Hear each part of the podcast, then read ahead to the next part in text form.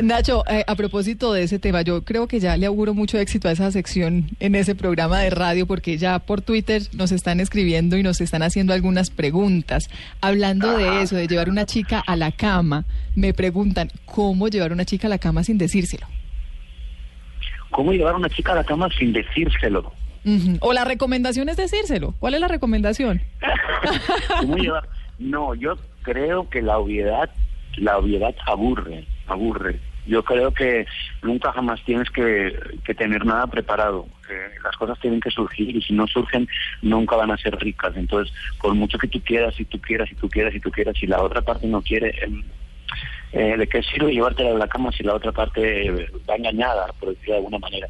Tengo unos amigos que tienen una marca de vino que la, que, que, que la, la frase es, si no, si no puedes con ellas, confúndelas.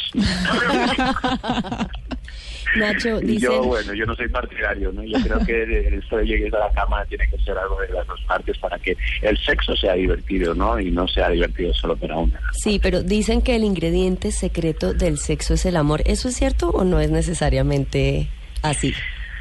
Eh, eso es totalmente cierto. o sea, el sexo, yo siempre he dicho que el sexo, el sexo en sí, el sexo por sexo está sobrevalorado, totalmente.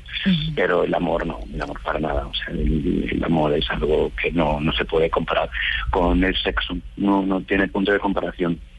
O sea, hacer el amor con una persona no, no es el tener sexo con otra persona. Es, es algo, es, es como hablar de la luna y hablar del sol. Sí, son dos planetas, pero son completamente diferentes.